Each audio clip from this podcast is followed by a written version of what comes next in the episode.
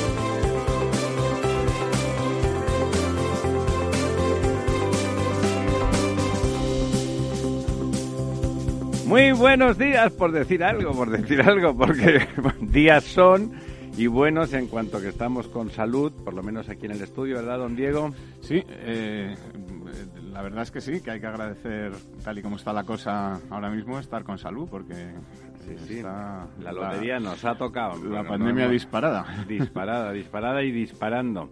Bueno, dispara mucha gente, ¿no? No, no, no está la cosa no está la cosa fina en el país, ¿no? Se tiene la sensación de, de que algunos en particular van a lo suyo y lo suyo no es lo de todos y en las circunstancias actuales pues la verdad es que sería deseable un pensamiento cualquiera el que hace cosas se equivoca el que tiene boca se equivoca como decía el refrán pero hay que intentarlo hay que intentarlo y no descaradamente ir a lo de y era lo de siempre. Me, enviaba un amigo, un amigo de cierta edad, fotografías de, del exilio español en la época franquista. Ese exilio que, que el señor Iglesias, por supuesto, no conoció y del que parece no conocer nada y seguramente no le interesa conocer porque esas fotos, bueno, eran fotos especialmente buenas y dramáticas y pero están básicamente disponibles para cualquiera que quiera conocer, ¿no? Que quiera conocer y por lo tanto comparar las vacaciones en el mar del señor del señor Puigdemont con eso es indecente cuando menos, ¿no? Solamente porque la campaña catalana se aproxima y bueno, pues me imagino que le parece que va a ganar 25 o 30 votos con, con esas obscenidades que, que comenta.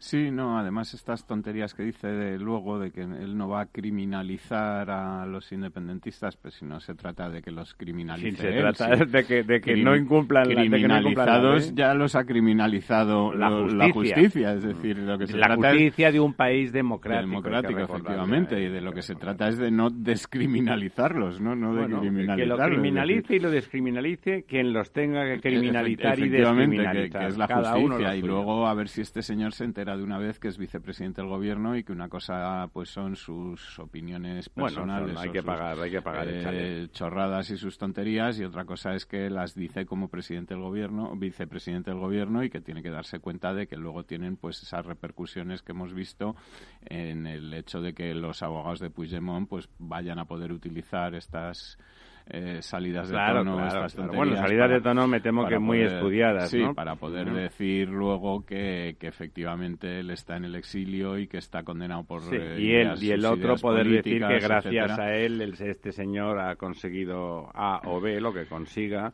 y por lo tanto ganarse sus 25 o 30 votos más. Eh, repugnante todo ello. Eh, bueno, y ahí estamos. Está, se comenta, me comentaba un amigo que vive en Valdelagua que está aterrorizado porque se está comentando, se está comentando, se está comentando que que dice que se quiere ir a vivir a, una urbanización en el norte de Madrid, en la carretera de Burgos, y están los vecinos, los pobres ya, me parece que nerviosos. A, otra mejor. A otra, sí, bueno, más dicen que tiene más seguridad y tal, bueno, cosas de esas cosas de esas que hacen eh, los ricos, ¿no? De cambiarse de casa con frecuencia y eso, y como dice usted, mejorar, mejorarse de forma, de forma sistemática y express. Bueno, eh, vamos a empezar por lo nuestro porque lo de los pantanos parece que se ha venido arriba, ¿no? Y nunca mejor dicho.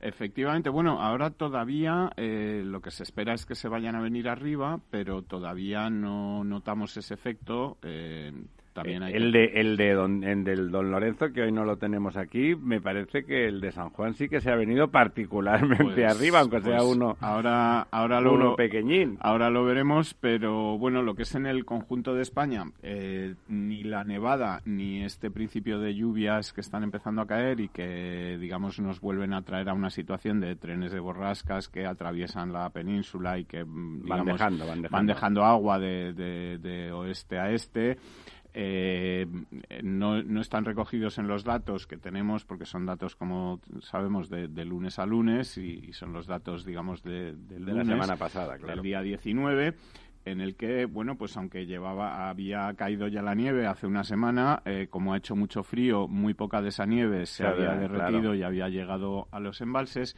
y por lo tanto, pues la cantidad de agua embalsada respecto a la semana anterior, pues disminuye Disminuye. Un 0,76% en el conjunto de España. Lo que nos sitúa pues en el 50,01, es decir, en el 50, casi exactos. Es decir, 10 puntos menos de la media de los últimos 10 años, que por esta semana estaba en el 60, y 6 puntos menos de la misma semana del año pasado, que estaba en el 56. Estamos bastante peor que el año pasado. Efectivamente, hemos perdido 424 hectómetros cúbicos respecto a la semana pasada. Aunque si queremos encontrar un lado positivo podemos hacerlo en el sentido de que las cuencas que ahora mismo están más perjudicadas, que son las cuencas andaluzas, han mejorado un poco las, las bueno, todas ellas. Eh, el Guadiana ha subido un 0,27, acumula 25 hectómetros cúbicos más, el Guadalquivir un 0,44. Poquito, pero bueno, no pierden al menos. Efectivamente, no pierden y van ganando un poquito. Eh, Guadalete Barbate sube también un 0,36 y la Mediterránea Andaluza un 0,68. Eh, todas ellas están por debajo del 50%. La Mediterránea Andaluza es la que mejor está, con un 45%. Le sigue Guadalete Barbate con un 39%. Guadalquivir con un 34 y Guadiana con un 33, o sea que están en una situación sí, pues, hombre, que, no, es la mejor. Eh, es cierto que va a seguir lloviendo estos días, también es verdad que en esta zona de Andalucía es donde menos nieve acumulada hay. hay menos, reserva efectivamente, de, donde menos, eh, digamos, agua va a llegar a los pantanos de este deshielo que, que se espera para estos días y que va, está ya ocurriendo y que va a seguir ocurriendo mañana pasado, etcétera, porque las lluvias se anuncian para todas las semanas. Sí, parecen lluvias suaves, ¿no? no sí, lluvias, suaves, efectivamente, son, son, bueno, pues la cola de estas borrascas que suelen entrar más por el norte, que donde dejan muchísima cantidad de aguas en Inglaterra en el norte de Francia, etcétera, y aquí nos llega pues digamos la, la cola y, efectivamente pues son eh, frentes que van a ir barriendo de, este a oeste la península y que van a ir haciendo que poco a poco la nieve se vaya derritiendo. Esperemos que sea poco a poco porque sí eso parece hoy hace frío estamos a 3 grados efectivamente la temperatura no es muy alta aunque las temperaturas van a ir subiendo también a lo largo de la semana. Ya para el jueves el viernes las mínimas serán de 8 9 10 grados en la zona centro que es donde digamos está más nieve acumulada con lo cual es previsible que se produzca Se va a derretir, a derretir más rápidamente. Eh, de momento, por lo que hemos visto hoy en la ciudad de Madrid y tal, no se están produciendo estas balsas de agua que se temían las Sí, porque no está lloviendo mucho. Efectivamente, no está lloviendo mucho. Hombre, y el ayuntamiento ha hecho los deberes y ha contratado a 300 y pico eh, personas complementarias. Para liberar los invernales, Creo que de empresas privadas con y son particulares estas personas, no son funcionarios, entonces me parece que algunos lo ven mal, lo ven la, mal. De la cosa pública, ¿no? Efectivamente. Eh, bueno, Mm, eh, como te decía, parece que no, de momento no va a haber una nueva calamidad en este sentido de que la nieve que ya se ha ido poco a poco derritiendo. Sí, algo, muy poquito, pero algo sí. se ha ido derritiendo eh, y que parece que bueno que el alcantarillado de Madrid, que además eh, es un es bastante potente, es bastante potente, es bastante bueno, eh, pues va a poder ir asimilando toda este agua sin que se produzcan de momento. Sí, además la ciudad, el canal construyó en los últimos años algún que otro tanque de tormentas que se llama, que son grandes depósitos que permiten que, se acumule agua sin que sin que llegue la inundación. el más grande de Europa está de hecho en Madrid, o sea que es una de las infraestructuras con las que cuenta esta ciudad. Estas infraestructuras de las que no nos acordamos nunca más que cuando no funcionan bien, porque como están o cuando no existen, cuando como están ahí debajo de la tierra y ningún político pues corta una cinta para inaugurar una, es una de las, ni nada de eso. Es verdad que es pues una de las desgracias que tiene por naturaleza la, infraestructura subterránea, esa, infraestructura que, que ocurre bajo la ciudad, que podría ser el título, bajo la ciudad, y que es eh, importantísima, como nadie se le escapa, ¿no? Por supuesto, empezando por el alcantarillado, el gran alcantarillado, los grandes colectores que son los que evitan finalmente y can las inundaciones y canalizan todas esas aguas.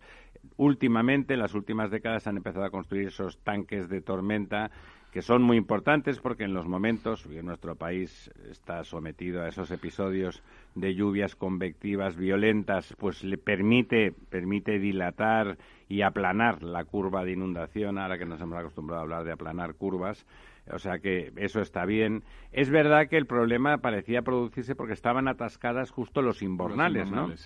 Que es una infraestructura más chiquitita, muy, muy importante, muy difusa, o sea, muy distribuida, pero que de golpe es verdad que hemos visto todos eh, que nieve congelada ahí, que probablemente si no se hubiese hecho el trabajo que se está haciendo, hubiera podido llegar a dar algún problema. De encharcamientos y de balsas. de golpe de, ser como mínimo, de, de, hacer difícil la vida cotidiana y como máximo de, bueno, pues de desgracias materiales y a lo mejor hasta personales. Pero vamos, parece que se ha enfocado bien, se está, se es consciente de que hay una situación de emergencia singular especial y, están trabajando en ello. Y de momento eh, el tipo de lluvia que viene acompaña, acompaña a favor. Efectivamente, pues nada, según se vaya retirando la nieve, eh, iremos viendo realmente pues los daños. Eh, yo he visto hoy aquí en calles centrales de Madrid árboles caídos, bueno, ya ya, llevaban días. Ya limpios, es decir, que ya los han retirado, etcétera, pero se puede apreciar, bueno, pues los, los tocones en los alcorques que, sí, algunas ramas por ahí están todavía rotos, etcétera, y, y en los parques, etcétera. Eh, ayer leía que cuando más nos vamos a dar cuenta de esta pérdida de la masa, digamos, de árboles, será en primavera, será en verano, en primavera, en verano, cuando mm, dejemos o echemos de menos la sombra que nos dan y este, digamos, relativo enfriamiento que producen en las ciudades y que si bien un verano muy caluroso pues nos daremos bien cuenta de sí, porque se, han, se han caído y se han eh, roto bastante. Sí, se habla de 150.000 árboles en, en, la ciudad de Madrid. 150.000 en la ciudad de Madrid. Sí, que son un, montón de árboles, claro. Eh, efectivamente. Uno, la evidencia de que hay muchos en eh, Madrid. sí, mm. efectivamente. Y dos, que realmente la, la, desgracia ha sido grande. Y luego, pues también el cierre de parques como el Retiro, la Casa de Campo, etcétera, que hasta que no se revisen bien todos los árboles, no se proceda a la poda de la un inventario, eh, digamos. sí, y, al saneamiento y poda, porque hay muchas ramas que se han, digamos, roto, pero que están colgando todavía, ¿no? Que, hasta que no se retiren, etcétera, representan un, peligro para la, para la gente que pueda pasear por allí y, por lo tanto, están cerrados y estarán cerrados eh, un rato, un, tiempo, ¿no? Hasta que todo esto se vaya poniendo en orden, ¿no? Que, ¿Las grandes cuencas o las del norte al menos han acumulado? Don, Nada, no, no. Las, precisamente las que han acumulado, como te decía, son las cuencas del, eh, sur. las cuencas de, Andalucía. Eh, ha subido también un poquito el Júcar, eh, un 0,14, ha subido también el, el Segura, un 0,18 y prácticamente todas las demás, salvo el Cantábrico Oriental, bajan. baja tanto el Tajo, que baja un 1%, aunque ya sabemos que hay en cabecera del Tajo hay mucha nieve acumulada. y será muy bueno para esos pantanos tan vacíos efectivamente y estará llegando y va a llegar en la esperemos que la próxima semana podamos eh, dar buenas noticias. que ha, crecido mucho la cantidad de agua acumulada en la cuenca del Tajo Ha bajado también el Ebro con un 0,29%. Fíjate que no, que no baja casi nunca. Eh, y ha bajado también el Duero con un 0,80. Eh, yo supongo que todas estas grandes cuencas del norte y del centro de España van a aumentar mucha agua en la próxima semana. Sí, incluso es posible que hayan desembalsado para en previsión de ¿eh? en previsión de sí eh, la cuenca del Tajo no parece probable pero sí la cuenca del Ebro que está en el 70% pues es, razonable que algún embalse haya ido dejando caer agua para, para como dices tú poder eh, recoger. recoger luego y, y, laminar alguna posible inundación etcétera no eh, el pantano de San Juan, como decías eh, al principio, eh, ha subido 6 hectómetros cúbicos, está ya en 98 de los 136 posibles, es decir, está razonablemente lleno y para la época del año que es, bueno, pues en muy buenas condiciones, ¿no? Porque a partir de ahora lo previsible y lo que... Lo es deshielo y por lo tanto que se llene. Efectivamente, y que además los meses ya que vienen de marzo, abril, aguas etcétera, pues son los meses donde, digamos, hasta la semana 21 22 del año es cuando suele crecer la cantidad de agua embalsada, es decir, eh, ahora estamos en, el momento en el que los embalses se tienen que ir empezando a llenar hasta, pues eh, lo que te digo, principios de mayo, que es cuando ya empiezan, digamos, a descender o la curva empieza normalmente a descender y lo hace pues hasta final de año, hasta el mes ¿Y cómo ha ido el tema de la energía en estos días que había la polémica bueno, que estaba pues, cara? Pues mira, em, también para que nos demos cuenta de, estas cosas y de, decías tú antes de los intereses particulares ¿no? que, que, defienden los políticos y tal,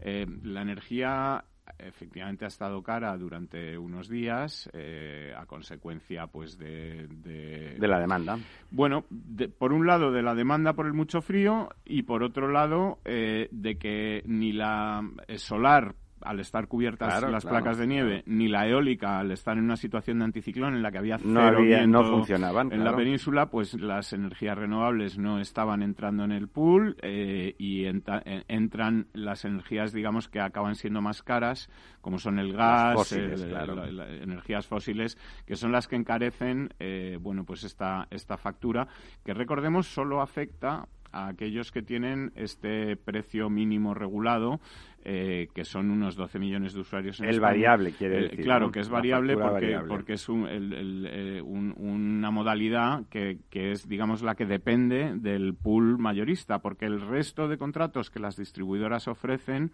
eh, digamos, tienen precios fijos. Me decía un especialista que, en la media del año conviene tener el variable, que en la media del año te sale a cuenta tener el variable normalmente. Es muy posible en función también un poco de, de qué gasto o digamos de, qué consumo hace cada uno, porque luego hay tarifas, por ejemplo, las tarifas de discriminación nocturna, que, son mucho más baratas, son muy interesantes siempre y cuando eh, podamos aprovechar, digamos, este, eh, suelen ser tarifas que, digamos, tienen su, su valle, su, su parte barata, digamos, entre las 10 de la noche y las 12 del mediodía, es decir, tienen 14 horas baratas y el resto de, las otras 10 horas las tienen caras, claro. que, son de 12 del mediodía a 10 de la noche. Hay que poderse administrar. Eh, claro, si, si, uno es capaz de poner los electrodomésticos, digamos, que más consumo producen, como son lavadoras, lavavajillas, eh, secadoras, en el caso de tenerlas, eh, durante, ese, esos periodos, esos periodos, utilizar, digamos, o no poner el horno hasta las 10 de la noche, etcétera, eh, es conveniente y a veces se reduce mucho el, pago de la factura. Eh, también, además, ahora que están poniéndose de moda las placas solares y que cada vez más gente las instala, en combinación con las placas solares eh, es, es muy útil porque, digamos, el, el, rato que funcionan las placas solares suele ser de 12 del medio. La cara. es en el periodo de la cara, es decir, que durante el periodo de la cara estás consumiendo de tus placas solares y luego cuando las placas solares no funcionan porque es de noche o porque todavía no ha empezado a subir el sol y no pega suficiente, estás, en, la tarifa estás en la tarifa barata, ¿no? Con lo cual hay combinaciones, digamos, variadas.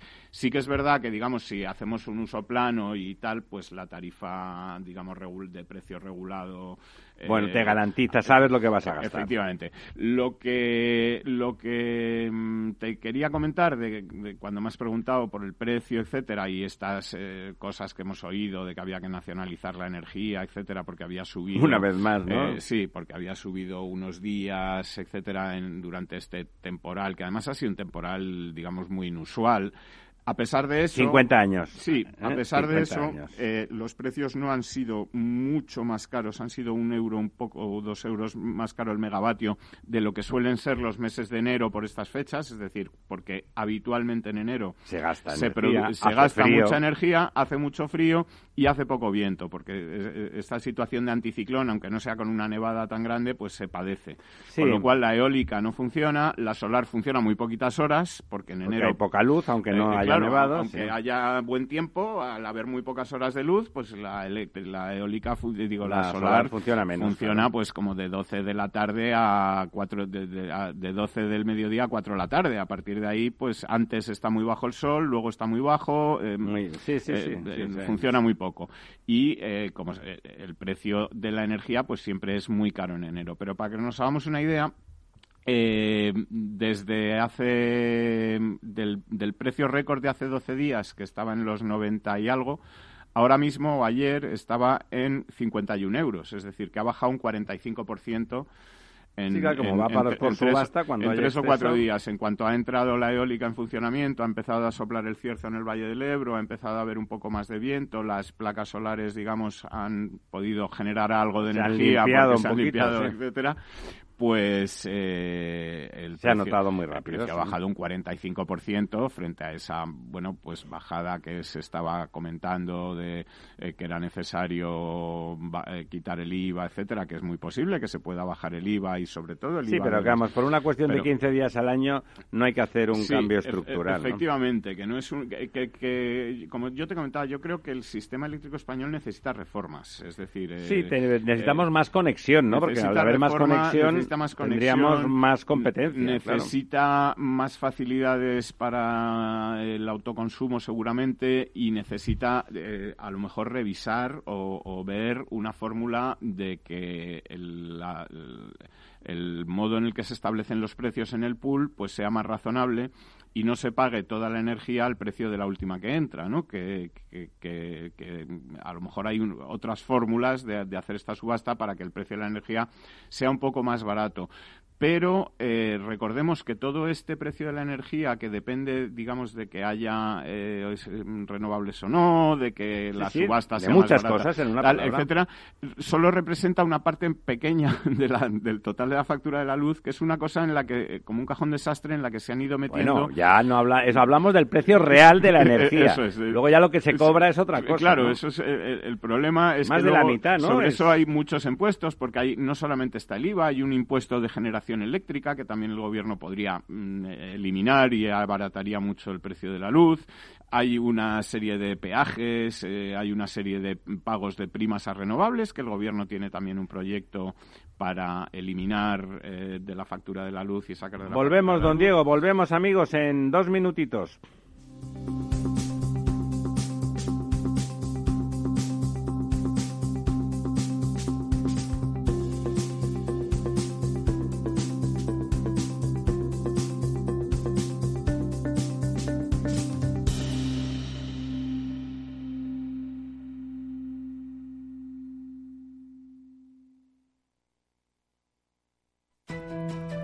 En el balance nos preocupamos por nuestros hijos, por su vinculación con el mundo de Internet y las redes sociales, y analizamos sus riesgos de la mano de Pilar Rodríguez en Familias Enredadas, todos los lunes a las ocho y media de la tarde en el balance, Capital Radio. Si te gusta la cocina gallega de siempre, en el Mesón Gallego 1 y el Mesón Gallego 2 encontrarás los mejores pescados y mariscos de las costas junto a recetas de la Galicia interior, además de las carnes de Sanabria y los mejores embutidos de Zamora y nuestra terraza. Te esperamos en la calle Muller 35, teléfono 91 579 3623 y en la Plaza de la Remonta 13, teléfono 91 579 0769. Una recomendación del programa gastronómico Mesa y Descanso. Gráficas Naciones. Más de 50 años de experiencia en el sector de las artes gráficas. Apostamos por la última tecnología tanto en impresión offset como en digital y gran formato. Realizamos todo tipo de impresión. Tarjetas de visita, folletos, libros, vinilos, decoración y montaje de stands. Más información en el 91 629 2145 o en gráficasnaciones.es. Capital Radio. Siente la economía.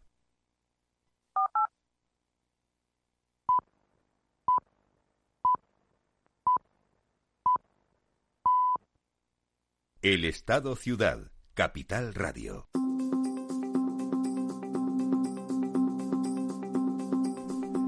Pues aquí estamos de vuelta, eh, don Diego. el tema de la energía vamos a tener que, pegarle un vistazo. Es un tema que en el futuro tiene que, que someterse a un análisis serio y riguroso, a lo mejor aprovechando todo esto que, todo esto que este dineral que va a llegar y que vamos a ver si lo aprovechamos bien y no se reparte entre los primos de nadie y si realmente azuza a la economía productiva y nos permite recuperar mucho empleo, mejorar la calidad del mismo y enfocar enfocar un cambio estructural de nuestra economía eh, porque el mundo está cambiando, no porque el turismo no tenga que tal, no no nos referimos a eso, por supuesto, el turismo tiene que seguir siendo un pilar fundamental de nuestra actividad, pues también modernizar el sector turístico, por supuesto.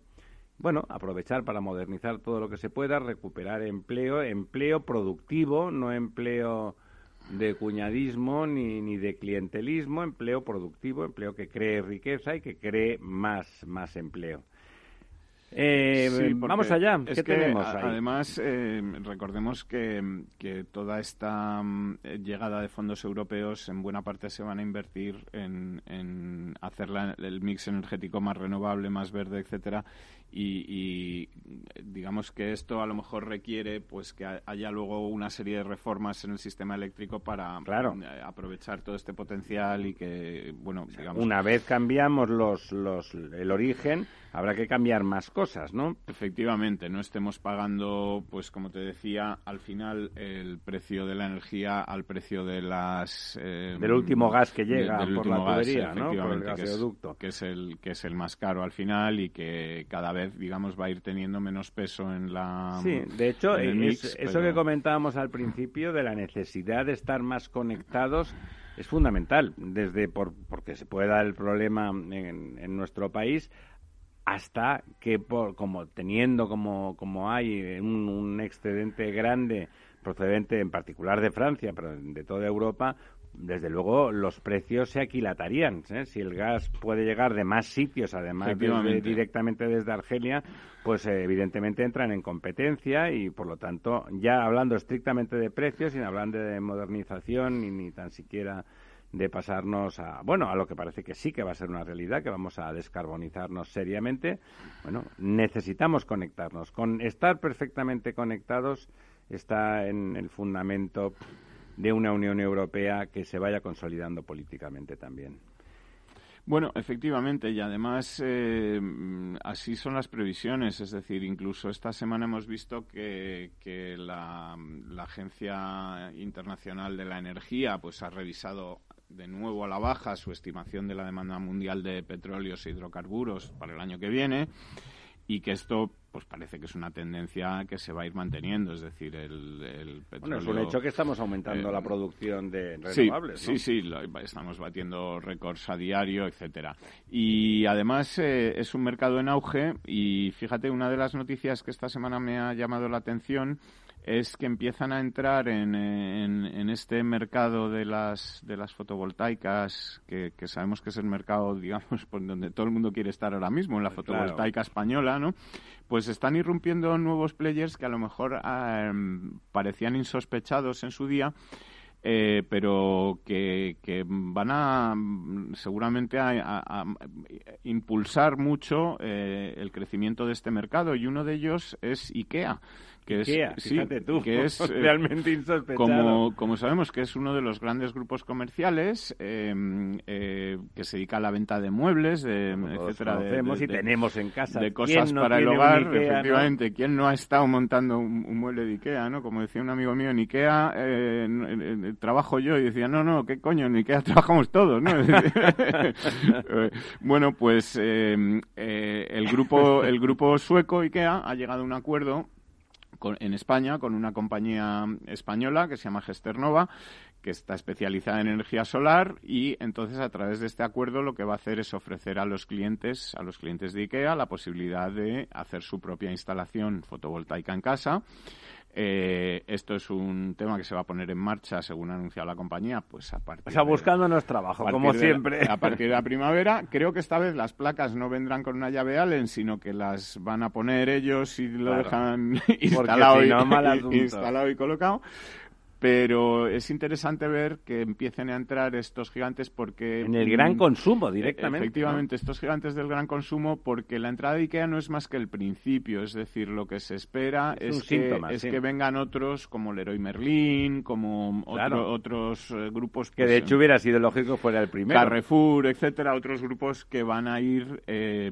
pues digamos, aprovechando este sector en el que hasta ahora, digamos, estaban las grandes eh, compañías eléctricas, pero que cada vez va a haber, digamos, más gente... A democratizarse. sí, a democratizarse y a haber más gente metiéndose o más, eh, digamos, empresas tratando de, aprovechar parte, bueno, pues de esta tarta que parece que todo el mundo... y por lo tanto competir y probablemente mejorar los precios. Efectivamente, que todo el mundo quiere comerse y que todo el mundo quiere estar ahí en ese mercado mm, eléctrico español. Y hablaba contigo antes de la importancia de, bueno de estas subvenciones europeas para, para eh, la renovación del mix energético, etcétera. Y me ha llamado mucho la atención unas declaraciones, eh, creo que son muy reveladoras de cosas que hemos estado comentando aquí en el programa bastantes semanas. Um, unas eh, declaraciones que ha hecho em, el em, vicepresidente económico de la, de la Comisión Europea, que tiene este nombre que cuando uno lo lee parece prácticamente impronunciable, que es Valdis Dombrovskis, eh, Efectivamente, como ¿no? que, que, lo que ha venido a decir es que, bueno, que están recibiendo eh, estos planes nacionales eh, de reformas y de en qué se van a invertir los fondos comunitarios de recuperación, pero lo que, lo que pide es, em, mira, dice, te voy a leer su frase textual, si miras los planes que se han presentado hasta el momento, se necesita algo más de trabajo en la precisión de estas metas y objetivos. eso que decimos de los números, especificar qué acontecimientos exactamente provocarían los desembolsos. Lo que quiere saber Dombrovskis es en qué se va a gastar el dinero en los países, no que le cuenten, bueno, pues metafísicas, estas metafísicas que, lanza el gobierno. Bueno, invertiremos. Que además estamos todos de acuerdo. que siguen haciendo como si hubiese una polémica alrededor de eso. Oigan, no, ya estamos todos de acuerdo. estamos todos de acuerdo. En que hay que descarbonizar. Ponga usted los números, ¿Cómo? Que no, ¿Cuándo? Claro, ¿Cuánto? ¿De qué manera? Que no ocurra eh, bueno, pues como ocurre con otras cosas. Y eh, entonces dice también que es importante definir esas metas y objetivos de manera precisa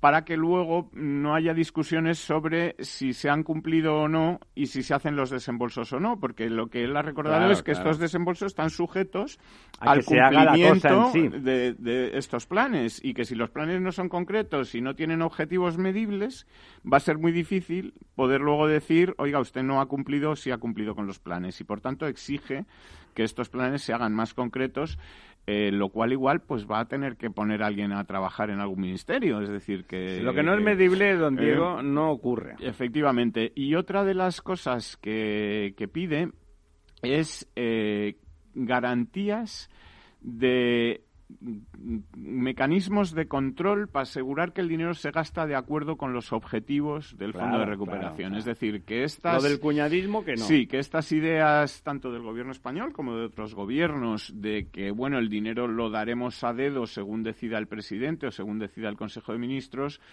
pues eh, a lo mejor no es precisamente lo que Bruselas está esperando de, los países miembros para, mm, digamos, repartir estos fondos. Que además aquí estamos hablando siempre del dinero que vamos a recibir, pero eh, también Dombrovskis está reclamando a los estados que digan exactamente cuánto es el dinero que van a aportar. Es decir, porque Aquí estamos hablando del dinero que nos llega. claro, dice, no, esto es un dinero que nos llega de Europa. Pero bueno, Europa, digamos, para que se entienda fácilmente, es como una comunidad de vecinos. La comunidad de vecinos pondrá un dinero, pero ese dinero al final los que lo ponen son los vecinos. Y, los que ponen el dinero de este fondo son los países. Entonces, eh, de estos 70.000 euros, de 70.000 millones de euros a fondo perdido, parte de ellos los tendrá que poner España.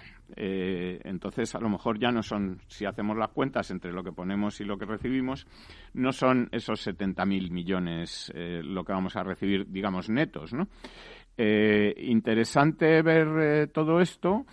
Eh, y que realmente, mm, digamos, los planes que, se hacen en España, que hemos visto que son particularmente, y seguramente Dombrovskis eh, no lo ha dicho, pero podemos eh, imaginarlo, está pensando en países como España cuando le han presentado sus planes al hacer estas declaraciones, porque hemos visto estos planes que se presentan. Que no, nada concretos. Que no son nada concretos y que al final, pues, mm, ya no es solo un problema de que Bruselas de o no de los fondos, sino de que una vez que estos fondos se reciban, en el caso de recibirse, realmente sirvan para algo y podamos, eh, digamos, hacer que la economía mm, tenga un impulso porque se estén invirtiendo de forma adecuada, de forma estudiada, de forma mm, bien pensada y en lo que hace falta, ¿no? Que no nos ocurra, pues como nos ocurre con este plan de vacunación que tenemos, que eh, bueno, eh, tenemos una idea, que es que hay que vacunar a los eh, mayores de las residencias, pero aquí nadie ha puesto eh, digamos, eh, sobre un papel una planificación concreta de cómo hay que hacer esto. Bueno, se está haciendo, vamos avanzando a, más ritmo. Hoy, hoy, he, leído que de aquí al mes de marzo se espera tener vacunados a todos los mayores de 70 años. Pues, hombre, yo creo que igual habría que ir mandando ya las citas a la gente, mm, ¿sabes? Aunque sea con un mes, un dos de antelación. tal día tendrá que venir usted, ¿no? Pero. Mm, o iremos nosotros, o lo que sea, Nadie ha recibido todavía estos papeles, es decir, que mm, complicado será. A ver si no nos pasa como cuando Sánchez eh, pidió este último estado de alarma de seis meses, que dijo que el objetivo era reducir a 25 casos por 100.000 habitantes el, número de contagios, ¿no? Esto lo dijo en octubre y estamos en 700 y pico, o sea que... Sí, eh, me, temo, ahí eh, tuvimos en la verdad desnuda al doctor Santiago Tamames hace algunas semanas. Ramón Tamames, ¿no? No, ah, el doctor, el doctor médico, eh, Santiago Tamames, y nos contaba que es que lo que hacía el confinamiento sí que conseguía una cosa buena, que era en laminar la llegada de casos a los hospitales y hacer que nuestras infraestructuras hospitalarias y sanitarias fueran suficientes para atender a las urgencias y a, los problemas sanitarios que se producían. Eso sí que lo consigue. Lo que difícilmente consigue, mientras no se consiga la vacunación o, el efecto rebaño, es que no haya contagios. Y el efecto es Alemania, que lo han hecho con mucho orden y concierto, y en cambio se les están muriendo 1.400 al día. Eh, y con ellos están un poco estupefactos hasta que me imagino que alguien se lo ha explicado también. Oiga, no, si no es que no es culpa de ustedes. A la que no hay confinamiento, el virus sigue a lo suyo, ¿eh? que es contagiar. Evidentemente, si mantenemos una cierta distancia social, si no hacemos botellón, si hacemos llevamos mascarilla, eso pues eso se hace más lentamente y de forma más laminada, pero el virus lo suyo es contaminar a todo el mundo que no ha sido contaminado y que no tiene defensas al respecto. Y por lo tanto, bueno, o sea, esto es crónica de una, esperemos que no una muerte, pero sí de una de un contagio masivo anunciado. Es verdad que hay sectores de la población que no se comportan adecuadamente y que son vectores. Mire, a mí me comentaban, primera mano rigurosa, un, actor jovencito con el que tengo una relación casi familiar, eh, que está haciendo una serie de televisión, está, eh, tiene un papel tal, uno de los compañeros, igualmente jovencitos, se ve que estuvo en una fiesta y nada, pues trajo el virus y se contagiaron eh, del, equipo, pues se contagió el, este, este actor jovencito. Nada, el, chico seguía con su PCR, tenía cierta fiebre, no era grave, pero tenía, estaba enfermo, vamos. Y entonces, pues nada, se encerró en casa, su familia lo aisló, vamos, hicieron las cosas razonablemente bien. Eh, seguía teniendo, eh, al cabo de cinco o seis días, pues 37 y medio, había remitido, pero tenía 37 y medio, y le llamaron de la productora que se viniera para allí, que dijera, que pidiera el alta, que dijera que estaba bien, que ya le irían haciendo ellos test a ver si eso, pero que se viniera y que pidiera el alta diciendo que ya estaba bien, ¿no?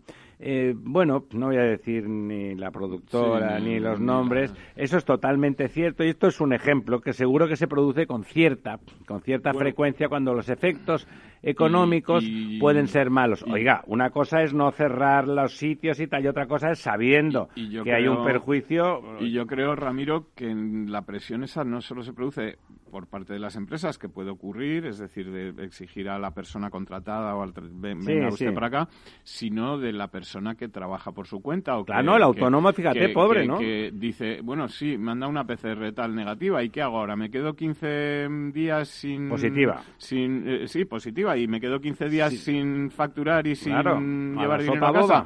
Pues eh, muchos serán los que estén, eh, digamos, trabajando si no tienen fiebre o tienen poca, poniendo cara de poca. Efectivamente, ¿no? Y, tratando de... Desde luego, con falta de responsabilidad, hay que decirlo. Eso es, eso eso es poca responsabilidad porque porque pero claro que es, peligroso me decía a mí es entendible en el sentido de que oye uno la primera responsabilidad seguramente sea la de llevar comida a casa no pero de, golpe si se en el caso de la de la producción de la serie si de golpe aparecen 10 positivos, la serie se para entera. No, no, sí, claro, no tiene sentido común de fondo, pero que, que, al final es entendible en el sentido de que... Sí, sí, la estupidez se produce por esa vía. No, fíjese usted, el papá de ese muchacho, que como es conocido, pues es un hombre todavía joven, que se sentía perfectamente bien cuando le dijeron eso, y en previsión me dice, no, claro, lo primero que he hecho ha sido irme a Mercadona a abastecerme en previsión de que nos tengamos que quedar todos en casa.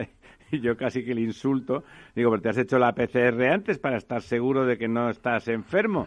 Eh, no, yo me encuentro bien, o sea, perdona, en un Mercadona hay decenas de personas, finalmente quiero tranquilizar, eh, finalmente eh, esta persona se hizo la PCR y dio negativo, ¿no? Y tienen al muchacho aislado y todo, bueno, lo, está en orden. Pero pues, lo mismo, como el muchacho vivía en casa, da positivo y a continuación, pues alguien está contaminando a, a clientes en un supermercado, ¿no? O sea, ahí, ahí hay que tener un sentido de la responsabilidad más prusiano en ese sentido del que los españoles, incluso de buena fe, solemos tener. Y pasemos ya de la pandemia. Siga usted. Sí, no, eh, mira, precisamente em, hablando del agua, creo que una de las eh, intervenciones interesantes que ha habido estos días y eh, hace un par de días, pues hablaba el, el presidente de Aguas de Barcelona, de Akbar, eh, de mm, convertir Barcelona en un hub mundial del agua. Bueno, ya lo es, ¿eh? Sí, eh, o de que Barcelona siga siéndolo, de, seguir e-, sumando alianzas, etc. Esa cosa que la señora Colau tiene tan a gala que es intentar aniquilar. De hecho, después de esa intervención se ve que les molestó muchísimo al señor Eloy Badía, que, ha dedicado toda su actividad a intentar destruir Akbar, que es una empresa con miles de trabajadores y, de, pues y de valor añadido, y la señora Colaut lo mismo, a intentar eh, hacer público una cosa que funciona estupendamente. Usted ha comentado muchas veces el fracaso de la comercializadora de energía que esa señora, la señora Colau, montó y era la más cara y la más de todo de Barcelona, ¿no? O sea, y no sé si... de Ada Colau en casi todo lo que ha hecho, ¿no? Sí, sí, lo que pasa es que luego figura que queda como pasa desapercibido que ha fracasado una cosa sí, porque bueno, yo creo que en, tanto en su política de vivienda pública como en esto que dices de la energía y en nada de nada temas eh, o, compromisos que ella tenía con Barcelona. Eh, creo que es una ciudad que desde que ella es alcaldesa pues se ha deteriorado. Ha entrado en eh, decadencia, sin duda. Y, está mm, peor, cada vez peor. Así, está peor y, de, ser una ciudad. Suman a eso el, el Prusés, que, era puntera en España y que era, digamos, un ejemplo para el resto de, las, de las ciudades. Y bueno, en fin, yo recuerdo de joven cuando ibas a Barcelona era como ir a Europa. Europa, sí, efectivamente. Y cambiabas, eh, bueno, pues el, siglo XIX por el ¿no? Era un, un ejemplo y, creo que desde que está Da Colau la decadencia de Barcelona es, evidente. Y luego en, en proyectos hablábamos y aquí lo ha comentado varias veces Lorenzo Dávila, eh, una de, de, sus, digamos, banderas, que era el tema de la vivienda social, bueno, un pues, desastre. Eh, ha construido una o ninguna y lo único que ha hecho es dedicarse a, a, impulsar la ocupación que acaba y bloquear un plan que tenía estos resultados que todos conocemos y que, en fin... El anterior alcalde convergente, cuando Convergencia era Convergencia y no un pool independentista descerebrado, eh, tenían un plan de, vivienda social de, con una operación público-privada eh, que revertía al cabo de los años, lo hacía el sector privado, pagaba, se, se consolidaban unos alquileres muy baratos para poder dar acceso a gente con el problema, se calcula en 40.000 40.000 familias que necesitan en Barcelona vivienda social a un precio que el mercado no ofrece. Eso estaba previsto hacerlo en dos o tres legislaturas. Y bueno, no quiso porque quería que fuera enteramente pública, claro, no consiguió los recursos, eh, una cosa que al cabo de 40 o 50 años revertía y se convertía en completamente municipal, pero que inicialmente, claro, el, señor que invertía recuperaba su dinero poniendo los alquileres al precio que decía el ayuntamiento porque se trataba de cubrir la vivienda social. Evidentemente, pues en lugar de 20 años eran 40 o 50 porque si hablábamos de alquileres de 300 euros, por decir algo, pues bueno, pues te dabas más que si ponías 600, que era a lo mejor el precio del mercado, ¿no? Pues bueno, pues lo dijo que no, que lo quería hacer completamente público, bueno, y no y no se ha hecho nada, claro, ¿no? Lógicamente. Esto que decía del pool, claro, es que Akbar ahí tiene CETACUA, que es el Centro Tecnológico del, del Agua, tiene un montón de acuerdos con universidades eh, en toda España. y de investigación, pues que ha permitido toda esta detección del COVID en las aguas residuales, pero muchísimo, muchísimas cosas tradicionalmente, y, innovaciones y tecnologías que se exportan al mundo entero. Y hablando precisamente de esto del precio de los alquileres, eh, me ha llamado mucho la atención un estudio que ha publicado uno de los grandes portales de compraventa de viviendas y de viviendas de alquiler, voy a decir el nombre porque que se llama Fotocasa, que es uno de de los principales eh, y que hace un análisis de la rentabilidad de la vivienda según las em, partes, bueno, provincias, regiones de España, comunidades autónomas, pero llega al detalle también de incluso poblaciones, de, poblaciones, distritos y barrios. Eh, entonces, eh, digamos que hace un, un, estudio cuál es la rentabilidad en función del precio de la vivienda y el precio del alquiler, es decir, dónde sería más rentable que usted compre una casa para alquilarla y dónde sería menos rentable que usted haga esta operación, ¿no?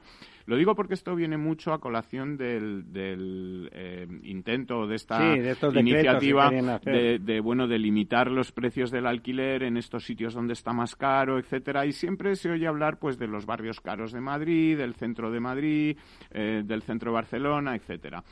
Y resulta que cuando uno ve los resultados de este informe, pues son muy sorprendentes, porque eh, si yo le digo las tres regiones donde es más rentable eh, una vivienda, es decir, comprar una vivienda para alquilarla, resulta que son Navarra, Murcia y la Comunidad Valenciana.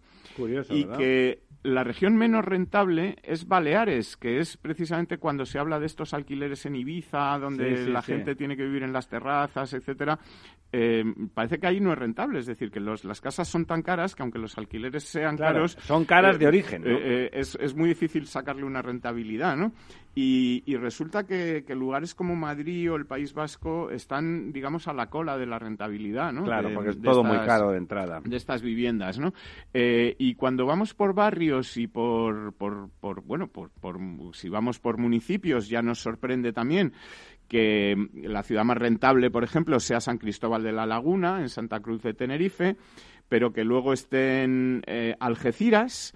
Eh, Algeciras, sí, que sé que es sorprendente. A mí Tenerife no me parece tan sorprendente, pero Algeciras sí. Lleida Capital, Jerez de la Frontera, Reus, Dos Hermanas y el puerto de la Cruz en Santa Cruz de Tenerife, ¿no? Y las ciudades menos rentables, fíjese usted, son San Sebastián, que es tradicionalmente una ciudad carísima, Donde, los alquileres son muy caros, los pisos es muy cara, es una ciudad La segunda es Ibiza, esto que comentábamos. También es cara. Es la segunda ciudad menos rentable para comprar una casa y alquilar, Es muy caro ya comprar.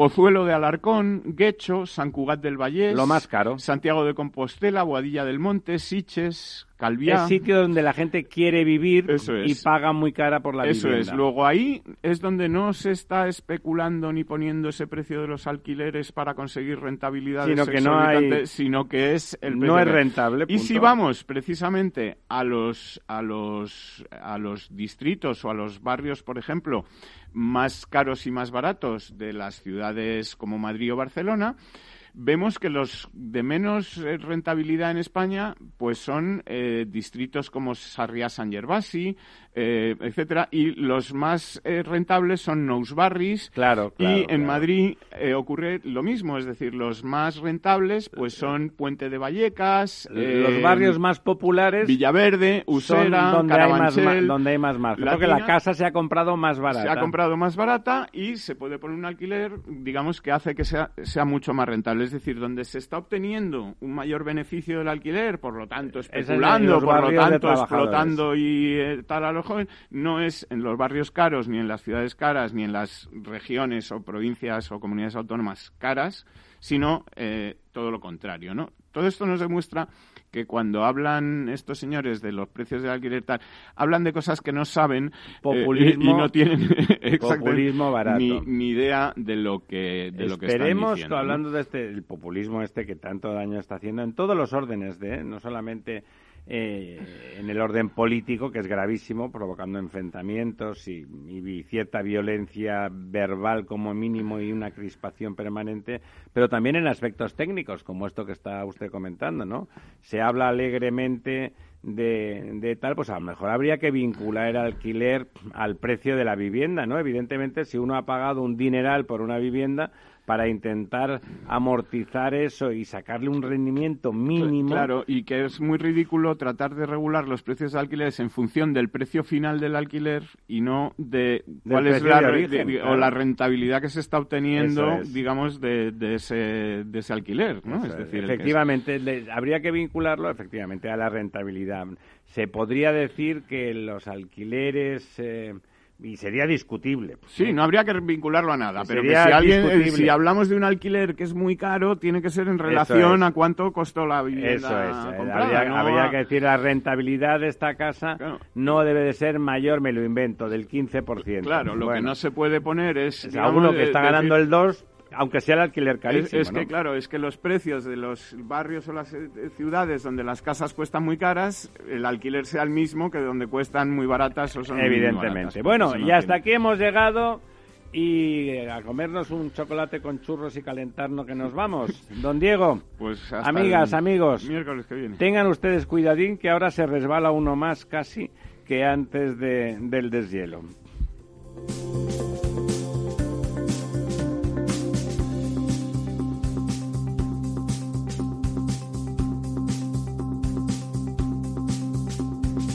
El Estado Ciudad, con Ramiro Aurín y Diego Jalón en Capital Radio.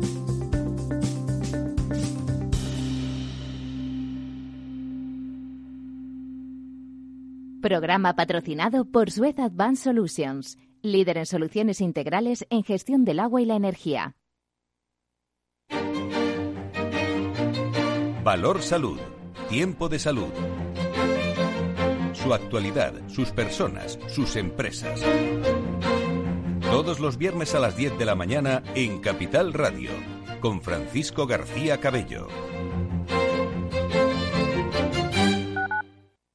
Escuchas Capital Radio, Madrid 105.7, la radio de los líderes. Disfruta de la mejor cocina gallega en Montes de Galicia. Todo un clásico moderno en el barrio de Salamanca. Disfruta de la variada dieta atlántica, de las mejores carnes y pescados tratados con respeto y transparencia y regados con una de las mejores bodegas de la zona. En grupo, en familia o en pareja, Montes de Galicia te ofrece el espacio perfecto en cada ocasión. Capital Radio. Aportamos valor. ¿Qué es un ERTE por reducción de jornada? Generalmente los ERTES son por suspensión, pero también es posible solicitar ERTES de reducción de jornada. Existe un ERTE por reducción de jornada cuando se produzca la disminución temporal de entre un 10 y un 70% de la jornada de trabajo computada sobre la base de la jornada diaria, semanal, mensual o anual. En el supuesto de una reducción de jornada se determinará para cada uno de los trabajadores afectados los periodos concretos en los que se va a producir la reducción, así como el horario de trabajo afectado por la misma durante todo el periodo que se extienda su vigencia.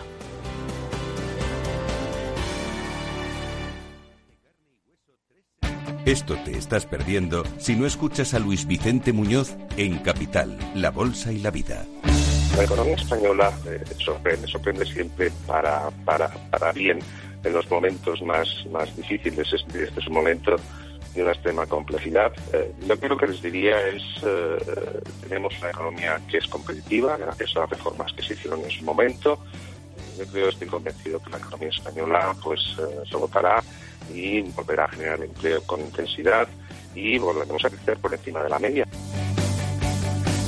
Luis de Guindos, vicepresidente del Banco Central Europeo. No te confundas. Capital, la bolsa y la vida con Luis Vicente Muñoz, el original.